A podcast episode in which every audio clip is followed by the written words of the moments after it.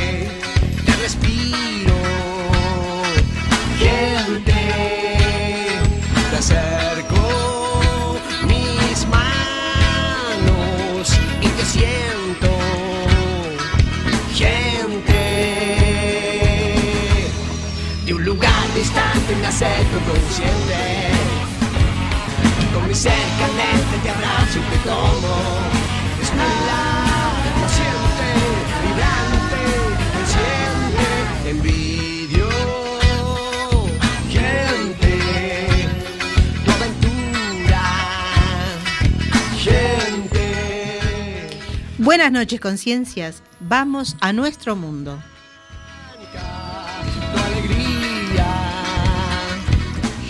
Estamos en Cuac FM en el programa Simplemente Gente, programa sobre la diversidad cultural en Coruña y sobre los derechos de las personas migrantes.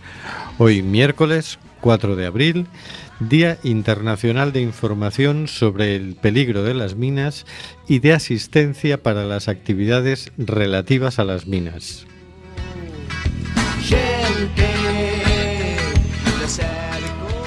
Recuerda, nos puedes enviar tus opiniones y comentarios en directo al WhatsApp al 644-737-303 o por Facebook a Simplemente Gente en Cuac FM.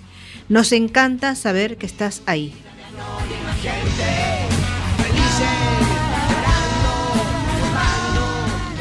Seguimos denunciando los vuelos de deportación de inmigrantes que realiza Europa por medio de la compañía Air Nostrum y Viajes Barceló. No vueles nunca con Air Nostrum.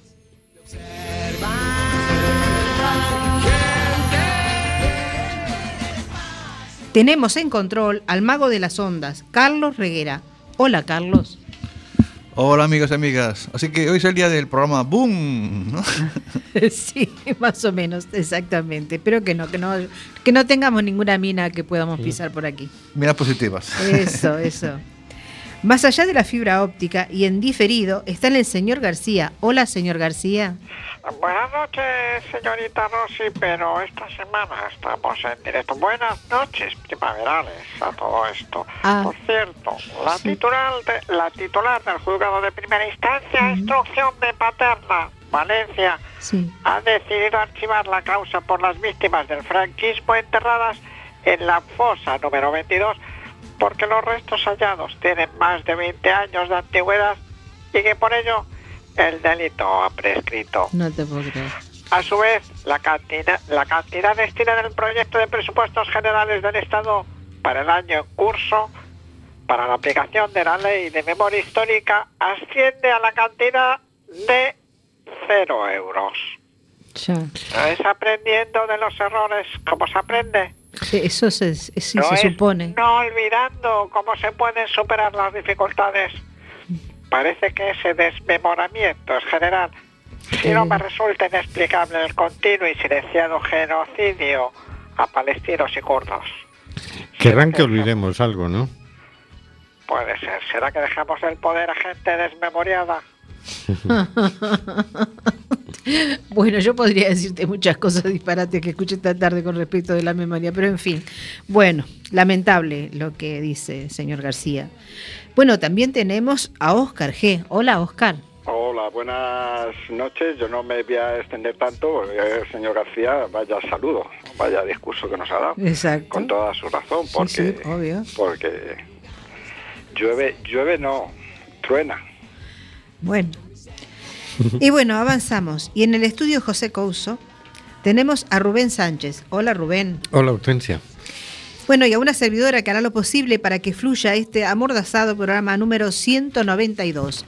Amordazado porque aunque no lo quiera el Congreso de los Diputados, seguimos amenazados por la ley Mordaza.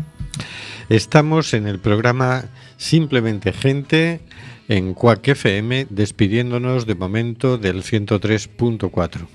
Puedes oírnos en quackfm.org, también con la aplicación de Quack desde tu móvil o tablet y también nos puedes enviar tu mensaje por Facebook a Simplemente Gente en Quack FM.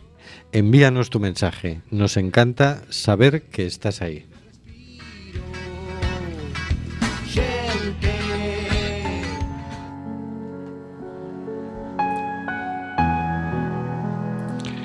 Cositas de la actualidad por el señor García.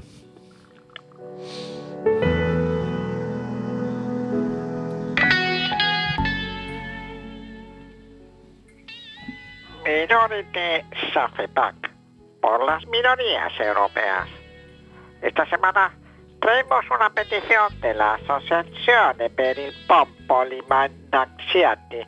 que nos pide en la Unión Europea hay 50 millones de personas que pe- pertenecen a una minoría nacional o lingüística. Muchas minorías no tienen derechos o tienen muy pocos derechos. Por eso queremos enviar una señal clara de que la protección de las minorías en la Unión Europea debe ser un fundamento jurídico sólido. En los países de la Unión Europea la protección de las minorías está sujeta a las leyes de cada Estado. Creemos que la Unión Europea también debería ocuparse de la protección de las minorías mediante la promulgación de una legislación adecuada y por eso apoyamos firmemente la recolección de firmas por parte de Minority Safepac promovida por la FUE, Unión Federal de Nacionalidades Europeas. Lo que está en juego aquí es la protección de las minorías en Europa, la diversidad lingüística y cultural y la creación de una Europa de las regiones. En el Consejo de la Provincia Autónoma de Bolzano, Tirol del Sur, en la sesión de septiembre de 2017, decidió casi unánimemente, solo una abstención, apoyar activamente esta iniciativa, instruyendo al gobierno provincial para informar a la población del Tirol del Sur, del Sur especialmente. A través de esta iniciativa cívica europea se invita a la Comisión Europea a formular una propuesta legislativa para los ámbitos de protección de las minorías que son competencia de la Unión Europea. Para ser eficaz la iniciativa ciudadana debe contar con el apoyo de un millón de ciudadanos de la Unión Europea y de al menos siete de sus 28 Estados miembros. Antes del 3 de abril de 2018. Anda. Parece ser que hemos llegado tarde. Pero continuemos con la firma de conformidad con el... eh, en el caso de Italia, este umbral es de 54.750 firmas. Bueno, en el caso de Italia, porque es desde allí de donde surge esta iniciativa.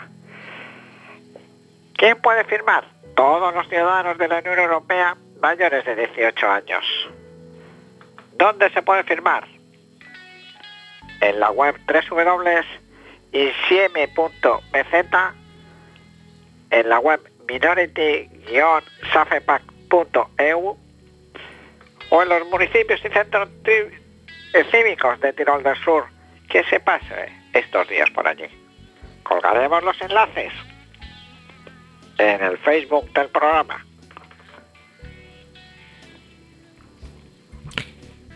Señor García, Sí, dígame. Pero la iniciativa, ¿qué es lo que protege? ¿A las minorías? ¿A los idiomas minoritarios? ¿Cómo es la cosa?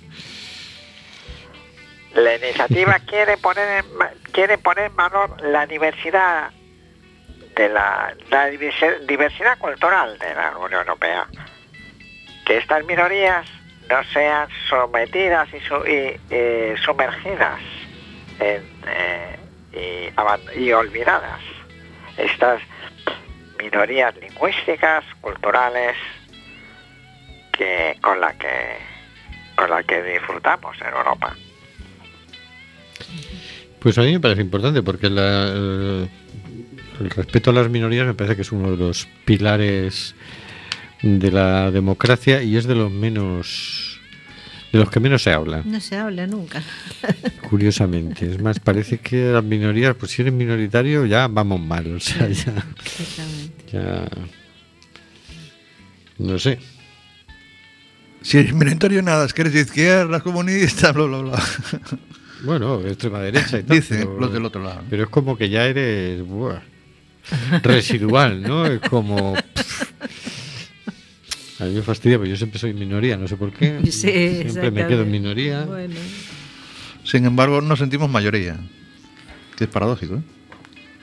Ah, yo no me siento en mayoría. Yo creo que muchas ideas que tienen que ver con la defensa de los derechos humanos las sentimos millones y millones de personas. ¿no? Ah, sí, Otra cosa sí. es que a lo mejor no lo digamos públicamente o no salga por ahí el tema, pero vamos. Por eso digo, yo soy mayoría. De, de la minoría soy mayoría. Eres un privilegiado. Aquí Hortensia y yo somos una minoría pequeñaja. ¿eh? la verdad. Muy pequeñaca, pero bueno. Pues sumaros, a- sumaros con, la- con mi mayoría. Igual nos hacemos oír, no nos callarán. Hombre, yo creo que la cuestión cultural es que las mayorías, como son, eh, hay que hacer lo que hacen las mayorías. Es decir, lo que, no, mejor dicho, lo que hacen las mayorías es lo bueno, lo adecuado.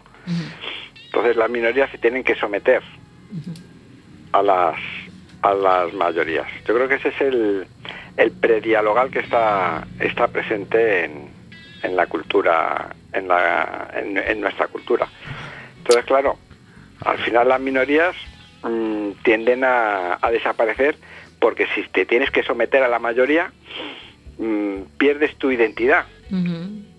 Pierdes tu identidad porque nunca vas a ser mayoría, a no ser que seas más fuerte, que ese es otra, otro de los aspectos. Eh, la imposición, ¿cómo se hace? ¿Por diálogo o por fuerza? Mm, La historia ha ganado más veces la fuerza que el, diálogo. Desgraciadamente. Yo hoy me he levantado un poco discutidor, parece ser. Pero, Sí, sí, se nota. dices, claro, mm, cómo no. Solo faltaría que la mayoría se tuviera que someter a las minorías. Ya quisiera yo, ¿no? Pero, pero no, evidentemente. Es decir, lo democrático es eso. Otra cosa es el respeto a las minorías. Es decir, que estás en minoría. Bueno, yo, soy muy consciente de que si estoy en minoría, pues se va a hacer lo que quiera la mayoría. Y me parece bien, me parece correcto. No me parece mal. Ahora, eso implica una falta de respeto a las minorías, eso implica que las minorías no puedan expresarse, que no puedan, que, que se les extinga. Me parece que, que hay una diferencia entre el, respeto a las minorías y otra cosa es la falta de democracia. Entonces dices, que se haga lo que las mayorías quieran, claro que sí, yo voto por, por eso. Pero mm, hay que proteger a las minorías en el sentido de que lo que hoy es minoría mañana puede ser mayoría. Eh, en la naturaleza está muy claro, hace falta la biodiversidad porque las cosas cambian mucho, ¿no? Y en el caso de los, de los idiomas, que son una la forma de cuando uno formula, la- como uno formula las cosas, como un pueblo formula sus pensamientos, es una, eh, expresan una forma de ser. Y, eh, y, eh, también el mundo da muchas vueltas y también la- lo que hoy es una forma de, de imaginarnos el mundo minoritaria, mañana puede ser la mayoritaria. Nos interesa tener al alcance todas las formas, todos los puntos de vista posibles y que no desaparezca ninguno. Nos interesa proteger todas las, las lenguas, todas las formas de ser, todos los puntos de vista, todas las culturas. Nos conviene a todos, ¿no? Otra cosa es que las minorías vayan a tener derecho a imponer su punto de vista, no. Eh, Cuando hay que llegar a acuerdos con un límite fijo de tiempo debe prevalecer el, el- el punto de vista de la mayoría. Sí, pero yo no sé si estoy de acuerdo contigo, pero hay una fina línea entre eh, hacer lo que dice la mayoría y anular, y que la mayoría con ese poder anule a la minoría. Y yo creo que eso es, eso es lo que se produce habitualmente. Una cosa es, mm, cuando mm, nos intentamos poner de acuerdo, si no lo conseguimos llegar a un consenso, pues hay que votar, evidentemente, es impepinable estamos hablando de democracia, eh, que no es lo mismo de todas maneras que eh, respeto a la diversidad lingüística o la diversidad cultural, porque en la diversidad cultural no tiene por qué haber unanimidad en la interpretación, en la expresión, en mi forma de hablar. Mm, Tiene que haber un acuerdo básico para entendernos, de, o sea, un acuerdo de mínimos para entendernos, pero en una uniformidad de forma de hacer las cosas, de forma de expresar mis eh, emociones, de forma de expresar mis de continuar mis tradiciones. No tiene que haber una, una unanimidad, tiene que haber una- un, un acuerdo de mínimos. Porque para entendernos, básicamente, para saber eh, lo que dices tú y para que tú entiendas lo que digo yo. Pero mm, ahí no, no, no entiendo yo que tenga que haber una uniformidad, que por ejemplo es lo que están intentando hacer en Cataluña con el tema de la, de la escuela, de la escolarización, por ejemplo, ¿no? Que tiene que ser, como dicen, desde Madrid. No dejan ni siquiera que los propios catalanes decidan cómo quieren organizar su su su, su escuela, su, su escolaridad. En- Tiene que ser como dicen los castellano hablantes. Entonces, es hay una sí, las mayorías son necesarias cuando no hay acuerdo, pero no la mayoría por ser mayoría tiene que someter y cuando digo someter no es que la minoría no eh, acate el acuerdo de la mayoría, sino que la, la minoría tenga que dejar su identidad para aceptar la de la mayoría. Yo creo que es una fina línea. Vale. Yo mejor calladita aterrador. porque es muy Eh, complejo me, esto. Me he enrollado mucho y no he entendido nada. No, o porque- me he ido, o estoy hablando ahora de. Solo matizarte que, que muchos castellano hablantes nos parece muy bien la diversidad lingüística Sí. y nos parece muy bien que en Cataluña se hable catalán y también castellano y también en inglés y lo que quieran. ¿no? Claro. Pero vamos, que no es lo que dicen los castellano hablantes, sino algunos castellano hablantes. Claro. Bueno, bueno, como síntesis yo diría que la mayoría de los aquí presentes estamos de acuerdo en el, re- en el respeto de las minorías. Sí. Pues sí, Eso me sí. parece una buena síntesis. sí. Está muy bueno, Carlos. ¿eh? Claro, es así. Lo, lo has resuelto. No, yo- es más, diría Carlos, no la mayoría, la unanimidad. Uh, esa palabra es peligrosa ya. no, no. La mayoría de los no, que va- nos ahí ya no vamos a meter en No, otro. no, totalidad absoluta. O sea, si, si alguien no está de acuerdo, que lo diga claramente ahora. Que le, le enseñamos dónde está la puerta. Eh, Esa es la línea. Esa era la línea. Claro. La de salida. En fin. Bueno, vamos a escuchar una canción muy bonita, Pues sí muy por la diversidad, Sí que se es. llama Milonga del Moro Judío y es de Jorge Drexler.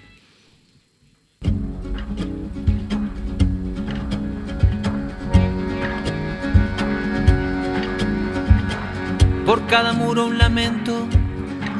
En Jerusalén, la dorada y mil vidas malgastadas por cada mandamiento. Yo soy polvo de tu viento y aunque sangro de tu herida y cada piedra querida guarda mi amor más profundo. No hay una piedra en el mundo que valga lo que una vida. Yo soy un moro judío que vive con los cristianos. No sé qué Dios es el mío, ni cuáles son mis hermanos. No sé qué Dios es el mío ni cuáles son mis hermanos.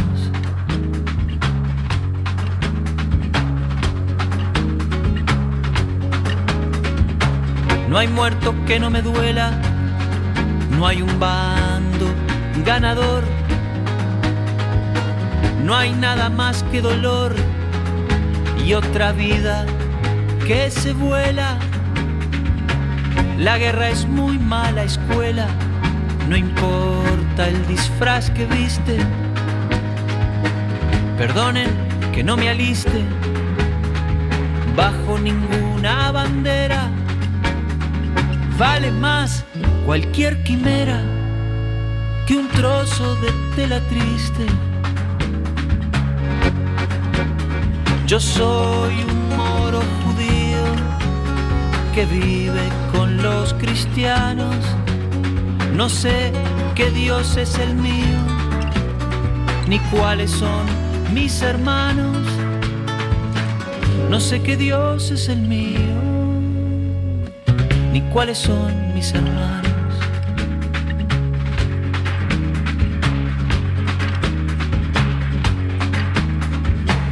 Y a nadie le di permiso para matar en mi nombre.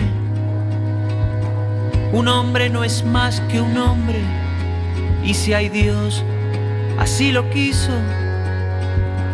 El mismo suelo que piso seguirá, yo me habré ido, rumbo también del olvido.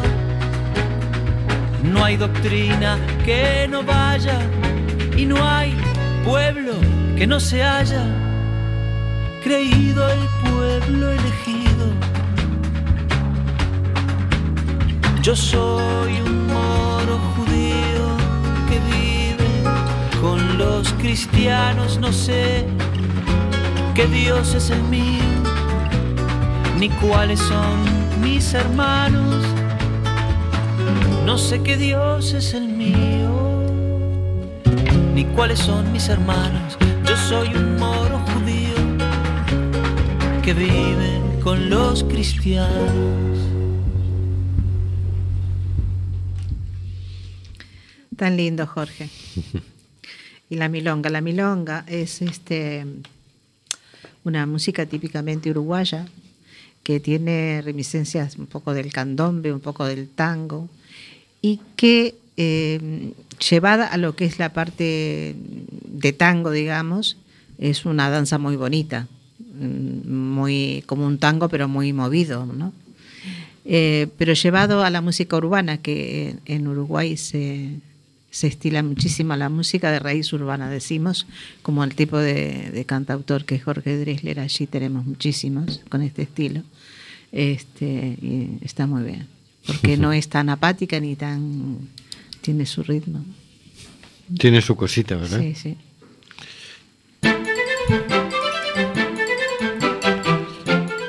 Otras cositas de la actualidad, por Hortensia Rossi. Y Rubén Sánchez.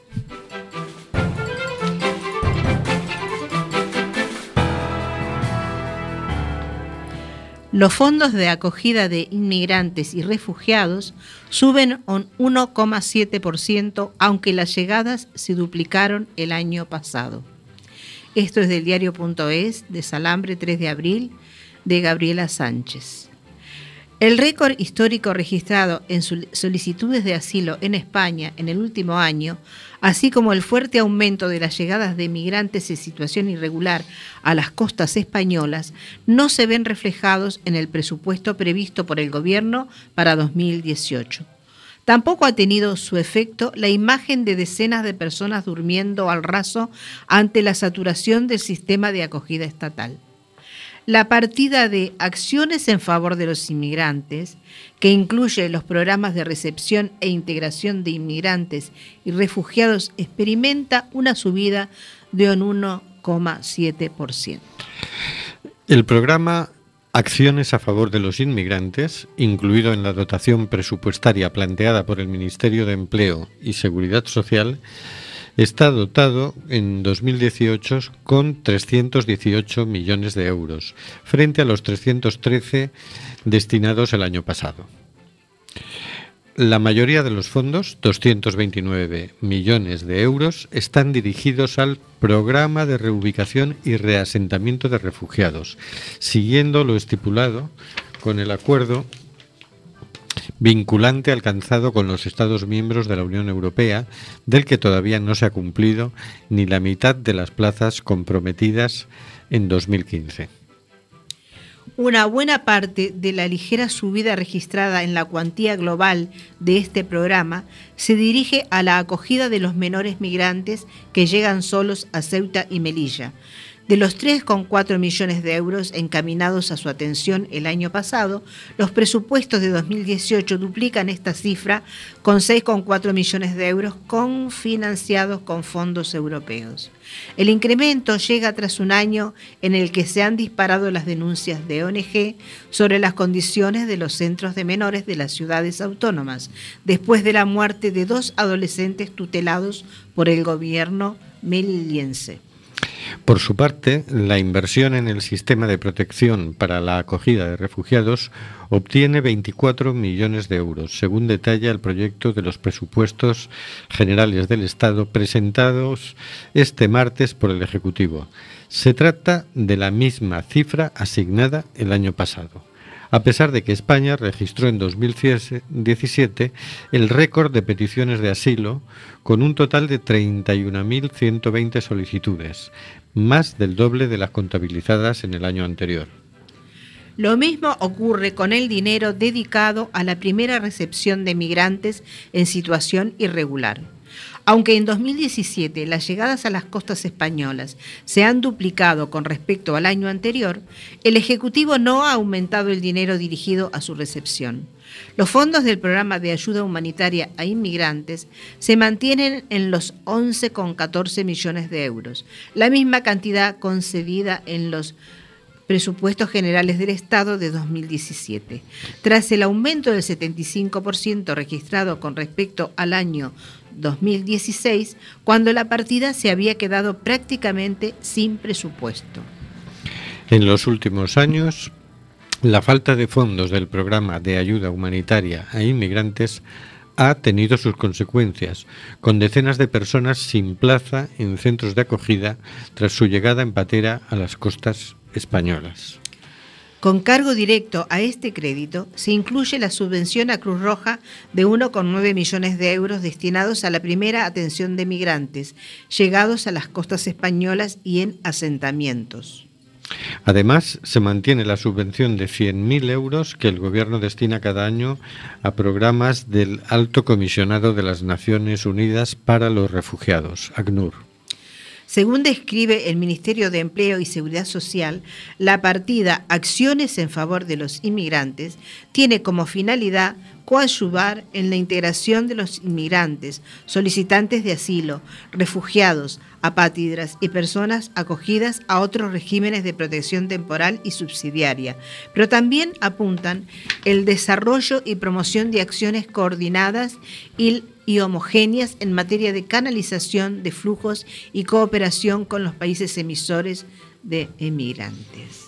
Eso suena de un rarito. Yo desconozco totalmente a dónde está ese tipo de eh, acciones coordinadas y homogéneas. En impedir que vengan. Yo creo sí. Claro, en estos le pagan a los guardacostas de Marruecos para que no. A ver, que nos movemos bastante, que la Coruña es muy pequeñita, claro, nos movemos en este ámbito, pero sabemos perfectamente que eso, de eso nada. Como que también sabemos perfectamente que la gente que ha pasado determinado periodo de tiempo digamos, entre comillas, protegida por Cruz Roja, siendo asistida, quedan sin nada. Cuando pasa, ¿qué cantidad de tiempo es? Que me olvidé. Eh, de año y medio y dos años, pero... Pero luego, ¿qué hacemos? Vamos a ver. Vamos a ver Una cosa es los solicitantes de asilo, las personas a las que se les reconoce el derecho de, asilo, que hay un programa de año y medio, dos años, como para que se hagan al lugar, se ubiquen, etcétera. Luego les pasa igual que te pasa a ti o me pasa a mí. Eh, la otra cosa es si en ese año o dos años lo que se hace con ellos sí los pone en igualdad de condiciones contigo y conmigo. Es que no los pone. A nivel de aprender el idioma, de Mm, ubicarlos, de la asistencia psicológica que necesiten, etcétera, etcétera. De cualquier manera, yo estaba mirando que si lo que se le da a Cruz Roja en toda España, en toda España, es no llega a los 2 millones de euros, tampoco es que se pueda hacer mucho, ¿no? Claro, claro. A ver, claro. sí, vamos, y vamos a ver, y si se sigue aumentando el número de, de personas acogidas y, y no aumenta el presupuesto para atenderlas, esto, ¿eh? esto estará bien este dato, 100.000 euros.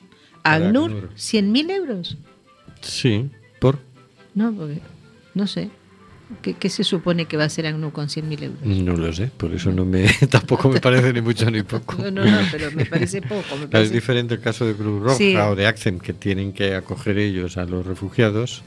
Y entonces es bueno que estos son, pues, apoyo a ciertos programas de ACNUR que no sé si son aquí o son, o son O fuera, son ¿no? fuera, Quizás ¿no? son aquí de, en la acogida de inmigrantes, porque aquí estamos hablando de la partida de acciones en favor de los inmigrantes, Sí. de los que llegan en pateras, Claro. etcétera. Y, y bueno, para la, la integración y demás. Entonces, bueno, Claro. pues según qué programas estén desarrollando, pues ahí se les subvenciona o no, según el caso. El, el caso es que eh, no se da respuesta a las necesidades que No, hay. No se da ninguna respuesta. Y es muy curioso porque el defensor del pueblo estuvo en el, no sé si en el Congreso o en el Senado, y ya denunció la situación y dijo que era, incluso estuvo visitando los centros donde se acogía a los inmigrantes que venían en pateras y demás, y dijo que, eh, vamos a ver,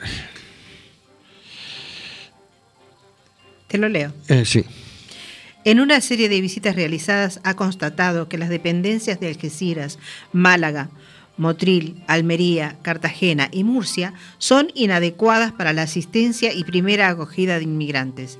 Según ha constatado en estos centros, hay madres con bebés en calabozos, menores no acompañados, hombres durmiendo en el suelo. Exacto.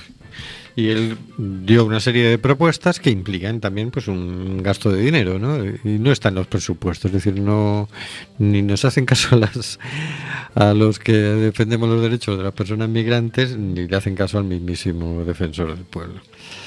Esta es la sensibilidad que tiene el gobierno. Bueno, bueno, ya hemos empezado el programa diciendo que para memoria histórica cero euros nuevamente. Es que si no les interesa para nada.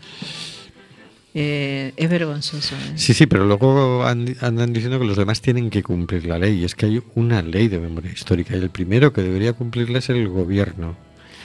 Y dotarla de cero euros de presupuesto es una burla a la ley y, y a todos, porque los demás sí que cu- cumplimos la ley. Claro. Y el que no la cumple, pues va a la cárcel o se exilia o estas cosas. me- pero ellos en le algunos echan casos una no van a ningún lado, en algunos casos se van, ¿no? ¿A dónde es? A Suiza, a vivir allí tranquilamente. Bueno, se exilian, efectivamente. no, no se y- exilian. y un, un pequeño detalle, dotarla de cero euros a la ley de memoria histórica y pavonearse de ello, ¿eh? Sí, sí, sí. que, Qué listos lo que dijo somos. con bastante chulería M. Rajoy en su momento. Así que, mm, no sé, pues que cumpla la ley, ¿no? Yo creo que, mm, que Junqueras tiene una cama libre en su, en su celda. Podían llevarla. Ah, de pobre Junqueras, pero ¿qué te ha hecho? No, porque a ver si así, encerrados en una habitación, por fin se ponen a hablar de, Dialogan de una puñetera de- de- algo interesante y dialogan y se ponen de acuerdo. Deja las minorías, deja las minorías. Se vuelven pensantes y empiezan a razonar. Bueno, pero sabes que hay muchísima de esta gente a la cual siempre criticamos que solucionan todo porque luego van los domingos a misa, piden perdón, el cura los absuelve, les manda determinadas penitencias de oraciones y ya está. O sea que, Sí, sí. Es que algunos, es verdad, como son novios de la muerte, pues claro, tienen todo. sí, sí. pero luego cuando les pilla el juez no parece que eso les valga, ¿eh? Ya, cuando les pilla el juez, cuando les pilla el... Bueno, a ver, bueno, yo qué querés que mejor me callo porque la cosa... ah, yo no, no, no quiero decir yo no creo en la justicia porque tampoco es así, pero... Joder. Bueno, algunos están en la cárcel, otros están siendo juzgados, sí, quiere sí, decir, algo hay, ¿no? Sí, sí, algo sí, sí. Eh, algo sí. El cuñadísimo no, no está en la cárcel, ni, ni va a estar en la cárcel. Vale, no todos, no todo lo que debieran, no tal, pero de ahí, pues tampoco la justicia es igual a cero, ¿no? No, no, no es igual a cero, pero cero es lo del presupuesto este. Exacto. Hortensia, sé fuerte. No, si yo soy fuerte y le venía diciendo a Rubén es porque yo tengo vergüenza y no soy española, pero como vivo acá me siento con vergüenza igual.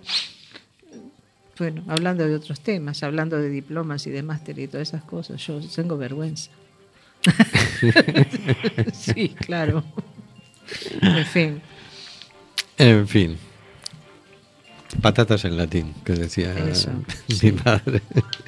Exactamente. Bueno, vamos, necesitamos escuchar otra canción porque esto estamos entrando en, en unos en Sí. una deriva Sí, poco productiva. ¿eh? exacto. Vamos por fin, por fin, porque esta es una canción que aunque no nos parezca ya la llevamos ahí en la cartuchera hace casi un mes. Sí, sí, ya, ya, Ah. ya le toca, ya le toca. Que yo no sé quién la propuso. o- Ya ni me, ni me acuerdo de la Sí, canción. siempre se ¿no? queda por ahí, ¿no? Nunca nos da tiempo a ponerla, nos Siempre se enrollamos y tal, y entonces va y, y no la ponemos. Bueno, vamos a escuchar. Yo creo que hoy nos va a dar tiempo, sí, ¿no? sí, sí, sí. Yo creo sí. que aún estamos a Ahí tiempo de sí, ponerla. Podemos seguir en los coloquios extraños. Oscar, ¿tú qué opinas? Que nos dará tiempo, sí, hombre, sí. Bueno, pues entonces, ya sin más rodeos, pongámosla. A ver, pongamos la música directamente.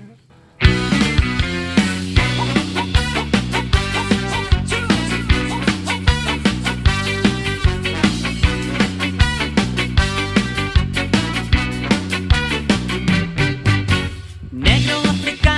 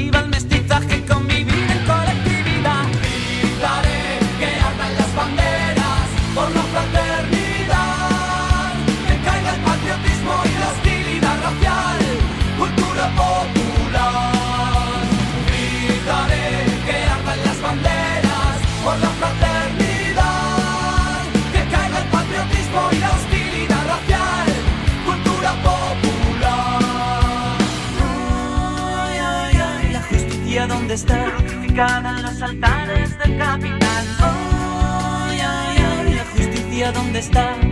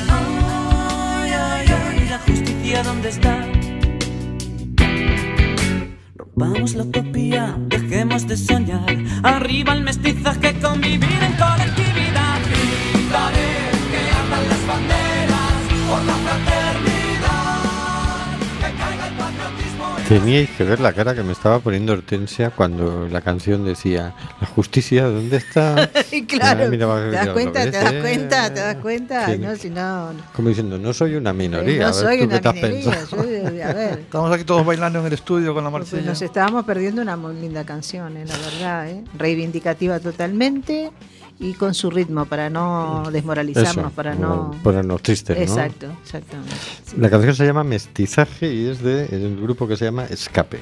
Y nos ha llegado por fin un mensaje de, a través del Facebook de Maribel que dice: Me he incorporado tarde, pero ahí estoy. Bienvenida. Muchas gracias, porque hoy Maribel, andamos muchas gracias. escasos de mensajes. Estamos solitarios hoy no, aquí. solitario no te creas. Lo que pasa es que, que hay la ma- famosa mayoría silenciosa.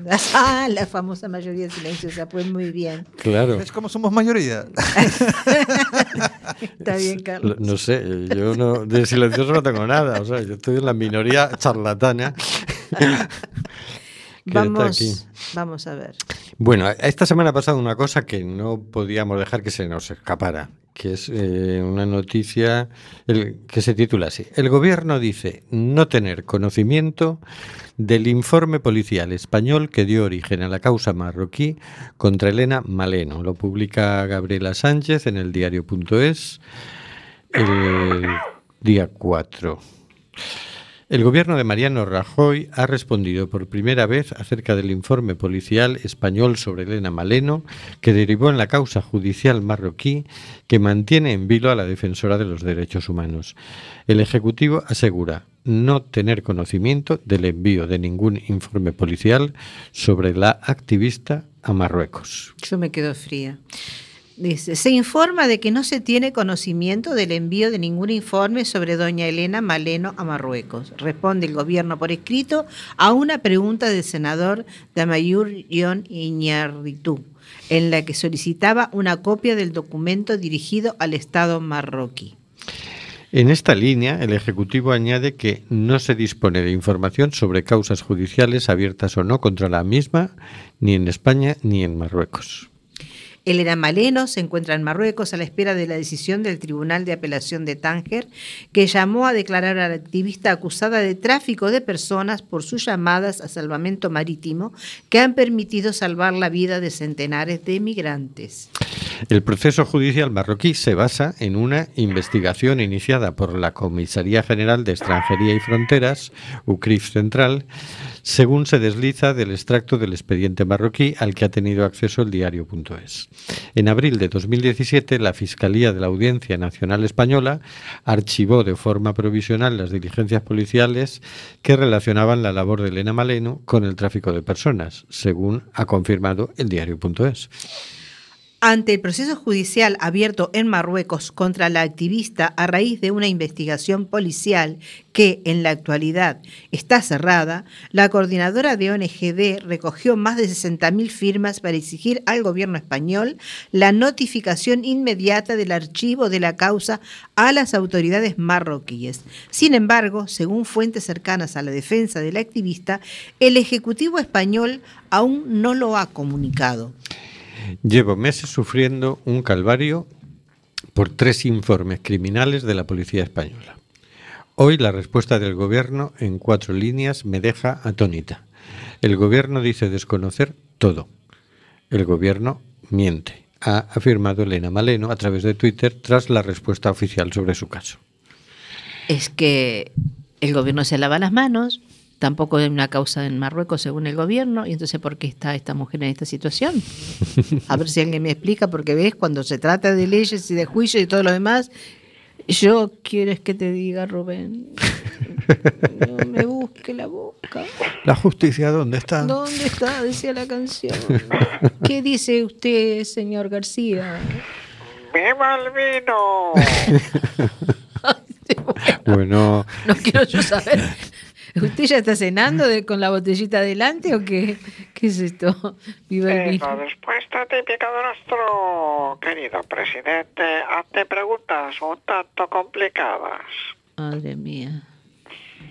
M.R.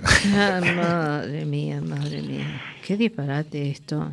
Eh, es que esto es una. Esto no tiene. esto de verdad es que es de un sobrado, es como lo saben, es más, la Y si la ministra... la presidenta de las Cortes eh, participó en un homenaje, a Elena Maleno. Cortes, Es decir, vale, ella no es el gobierno se mm, solidarizó. formalmente, Se solidarizó abiertamente. pero sí, sí, sí, pero esto. pero ella no es el gobierno. O sea, el gobierno siempre podría decir desconocemos, Bueno. pero dices, obviamente que conocen y que si hicieran la más mínima gestión conocerían. ¿Cómo no se van a haber enterado? Pero este tipo de respuesta es el tipo de respuesta ¿cómo te diría yo? Fascistoide, ¿no? De me río de ti.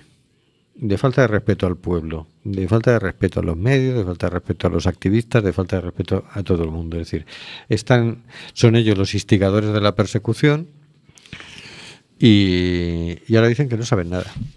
Madre mía.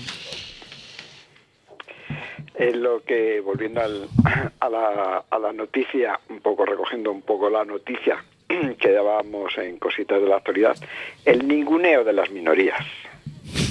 Ah, Sí. el ¿Cómo eres desprecio a las minoría? minorías, Pues sí. te ninguneo directamente. sí. Bueno, Pues ten- pues que tengan cuidado porque igual viene Carlos y entonces acabó lo de la minoría. O sea, Que somos mayoría, que somos mayoría. Carlos está convencido. Bueno, está Hacerme muy bien, caso. está muy bien. Está muy bien. En fin. No, no lo podíamos dejar pasar ya más tiempo porque no. Es que es, es, es muy no, no tenemos ninguna noticia sobre la gente de Open Arms, ¿no? Y sobre el barco secuestrado en Italia. No, en principio pues están retenido. esperando. Pero, No sé, ahí. Re- retenidos o secuestrados, no, a ver si... Ten cuidado, que con Sí. esto de la... de He la corregido, ley de he Mordaza, corregido, he que con esto de corregido. la ley de Mordaza aca- acabamos nosotros con Junqueras, sino en B. Rajoy. Pe- En, eso que tú estás diciendo, eso yo estoy pensando, yo estoy tan regalada en las redes sociales que bueno, que a esta altura del partido, una cosa más o menos que diga acá, me, me- me- a ver, me haría sentir mal porque podría este, afectar a la emisora y a los compañeros, pero no por mí en sí. ¿no? Pero lo que quería notificar es que la, mm, ¿cómo se llama? Bueno, esto Firefox acaba de sacar una versión nueva y que impide que Facebook, por ejemplo, se entere de qué hacemos en Internet cuando no estamos conectados a Facebook. Ah, sí. Sí, sí. Lo quería comentar Ah, ya, porque... en La sección sí. de tecnología del programa. eh, Bueno, no, bueno, no, pero me acordé porque estaba pensando en que uno siempre está regalado por todos lados. Este, y, y yo no entendía por qué estaba en Facebook y me llegaban avisos de cosas que yo había estado viendo por fuera, ¿no? Buscando en Google y claro. sí. Os recomiendo que veáis el programa de documentos Tube de ayer, que habla de, precisamente de ese, de ese tema de Facebook, que hizo, cómo funcionaba y todo eso. Ah, mira tú. Pues muy bien. Que yo no sé, voy a decir una tontería, seguro, pero yo prefiero que me metan anuncios de cosas que a mí me gustan. Ya, ya, ya, que ya, que me metan no anuncios de- de- que yo para qué quiero ver un anuncio de compresas, suponte, pues no me interesa. Pero sabes que eso lo puedes regular ahora, ¿no? Que lo puedo regular. Sí, hay una parte que entras en Facebook y que te dice todas las opciones de, la, de los avisos que quieres ver o no quieres ver. ¿Sobre qué temas En Facebook. en Facebook? Pues, pero es que eso no me yo me meto ahora en la página del país y los anuncios que me aparecen en el país Sí. son anuncios que vienen ya preseleccionados para mí. Claro. No es con Facebook. Porque estamos Facebook no totalmente tenga- regalados. ¿Estamos Sí. regalados? Sí, totalmente regalado. Mira, ayer no vendido, regalados. Se llama, o sea, Ayer se llama ayer me experiencia enteré- del usuario. Ayer me enteré que la gente que está motorizada por problemas del corazón, que tienen el aparato de monitor en su casa, este, ahora han sacado una versión nueva de este aparato y está todo eh, por medio de eh, la telefonía móvil. ¿Eso qué quiere decir? Quiere decir que está en la misma red y que se conoce quién es la persona, dónde vive y todas estas cosas. Vamos, regalados, vamos, estamos ya mm, tirados, tirados de precio, pero totalmente. Ya, ¿Me dejas leer ¿Ves esto? cómo, ves cómo somos mayoría? ¿Me, me dejas leer esto que había, ¿Qué quieres leer? lo de los hijos de los días? Ah, sí, sí, lee Bueno, esto es de los hijos de los días de don Eduardo Galeano. Y esto era del 2 de abril, hoy es 4, pero bueno. En 1917, Woodrow Wilson anunció que los Estados Unidos iban a entrar en la Primera Guerra Mundial. Cuatro meses y medio antes, Wilson había sido reelegido por ser el candidato de la paz. La opinión pública recibió sus discursos pacifistas y su declaración de guerra con el mismo entusiasmo. Edward Bernays fue el principal autor de este milagro. Cuando la guerra terminó, Bernays reconoció públicamente que habían sido inventadas las fotos y las anécdotas que encendieron el espíritu bélico de las masas. Este éxito publicitario inauguró una brillante carrera. Bernays se convirtió en asesor de varios presidentes y de los empresarios más poderosos del mundo. La realidad no es lo que es, sino lo que te digo que es. Él desarrolló, él desarrolló mejor que nadie las técnicas modernas de manipulación colectiva que empujan a la gente a comprar un jabón o una guerra. Eduardo Pues, Galeano. Exactamente, me gustó eso. Oye, no sabía yo que la Primera Guerra Mundial también había empezado por una mentira. Bueno, no El- la el- Primera el- Guerra Mundial, no, sino la el- participación, la de Estados participación Unidos. de Estados Unidos, exactamente. Llegaron al, Sí, al sí, final sí, sí, sí. a colgarse Porque- las medallas. Porque me llamó mucho la atención cuando dijo candidato de la paz, porque me acordé de que el presidente anterior de Estados Unidos le habían dado el premio Nobel de la Paz cuando hacía dos meses o tres que estaba y que no entendía yo qué había hecho el hombre en ese momento para Pero como estaban con la guerra preventiva, era un premio Nobel preventivo, a ver si Ah, este no declaraba ninguna sí. guerra. Bueno, vale. Era un premio Nobel de la Paz preventivo también. Bueno, chicos, eh, bueno, no, eh, no, quería dar una noticia deportiva. Ah, pues da una noticia venga. deportiva, sí, uy, hoy estamos No, no, muy eh, liberales. Eh, Primicia, primicia. eh, la- estoy viendo una foto del Camp Nou ahora, que están jugando, y hay una bonita pancarta que pone Free Open Arms. Ah, qué bueno. Rescatar personas no es delito. Ah, bueno, qué bueno. Es la noticia deportiva que quería, que quería dar. Ah, Porque a veces Pues en los bien. estadios mm, no solo se habla de fútbol. No, ¿Y en qué estadio dices que es eso? en el Camp En Nou. el Santiago Bernabéu desde luego no es. En el Camp en el, Nou. en el Nou Camp. Bueno, que ya sabes que los catalanes hacen cosas. Sí. Entonces, pues claro. En el Camp Nou, claro. Pero vamos, yo que tú revisaría también el concepto de noticia deportiva. Sí, la noticia era Joder. reivindicativa, es no que era si deportiva. digo noticia deportiva no me dejáis hablar.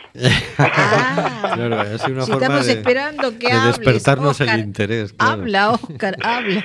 Ya pensabais que iba a hablar de que si la chilena, que si el guapo, rico y famoso, que si Hacienda eh, tiene deudas con Hacienda y tal, pues hombre, hablando con los temas que, que hablamos nosotros, pues me pareció que será oportuno decirlo. Pues sí, ¿eh? Bueno, Oscar, nosotros ten- tenemos aquí una agenda de, cosas que para esta semana, estos siete días. Y se nos ha quedado. Y no nos va a dar tiempo, quiero- o sea. Bueno, no te quiero ni decir todo lo que se nos ha quedado en el tintero sin poner en la agenda. Bueno. Pero bueno, vamos con lo que hay, ¿no? Hoy a las 11 menos cuarto en el pub o Alfayate, en la calle San Juan 7, Jam Session, Slam Poesía. Apúntate y lee o toca lo que quieras. Micro abierto.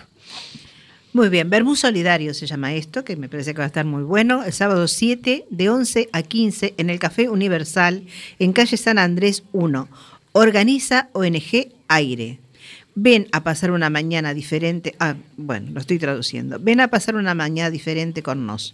A música da boa, covers and cables. Tapeo a presos, presos populares. A entrada é gratuita. Non e podés perder. Esperamos vos. Y el domingo no hay nada, pero el domingo se cumple el 15 años del asesinato de José Couso. Estamos en el estudio José Couso en su memoria. Y fue asesinado por unos psicópatas uniformados armados y no ha habido manera, no ha habido gobierno que exigiera el, el juicio a esas personas. ¿no? Ajá. El domingo se cumplen ya 15 años. 15 años, parece increíble que haya pasado tanto tiempo. Bueno. Documental Marcha Mundial por la Paz y la No Violencia. Esto va a ser el lunes 9 a las 16.30 en Centro Cívico de FEANS en Camino de Campos 4. Organiza Mundos en Guerras es en Violencia. Documental de la primera marcha mundial por la paz y y la no violencia y adelanto de los preparativos que se están haciendo para la segunda. El lunes 16 a las 7 en Forum Propolis, en calle Barcelona 115, chocolatada de la red de solidaridad popular. Bueno, a ver, cuidado, ¿eh? que esto, esto es propaganda desenfocada. es decir, la convocatoria es para las personas que quieran participar en la red de solidaridad popular, es decir, la red de solidaridad popular es una red en la que tú, pues, por ejemplo, puedes recibir alimentos o ropa, etcétera, pero mm, no como caridad, sino que tú comprometes ahí a corresponder de alguna manera con tu trabajo o con otras cosas, etcétera. De manera que todos los que os interesa el tema, mm, nos juntamos ahí el lunes a las 7 en Forum Propolis, en la calle Barcelona 115, y tomaremos un chocolate y unos churritos y hablaremos. Y unas galletitas también. Ah, ¿eh? y unas Sí, galletitas. Claro, también. Claro, tú te encargas de las galletas y yo de los churros. ¿no? Eso, así el chocolate no sé por dónde viene, pero viene. Esto- es que bueno, ya cuando vuelvas, a- cuando vengas a estar a Coruña ya, ya hablaremos y te contaremos cómo viene la movida. Pero a este señor que tengo a mi, a mi, en este caso a mi derecha, este, lo veo muy a menudo. A tu lado, que tienes a tu lado. A mi lado, bueno, a mi lado lo veo muy a menudo. Este, en, En fin, fin. ¿qué vamos a hacer? Lo que- Dentro de nada nos terminaremos las frases el uno al otro y esas cosas. Exactamente. sí.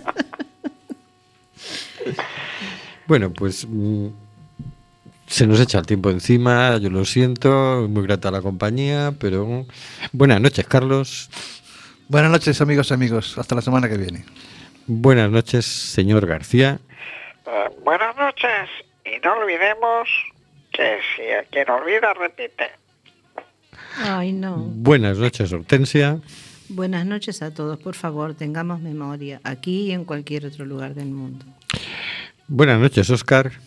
Buenas noches y hasta la semana que viene. Buenas noches, Maribel. Buenas noches, queridas y queridos oyentes.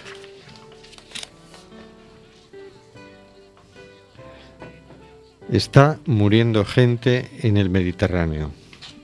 Nosotros hacemos este programa. ¿Qué vas a hacer tú?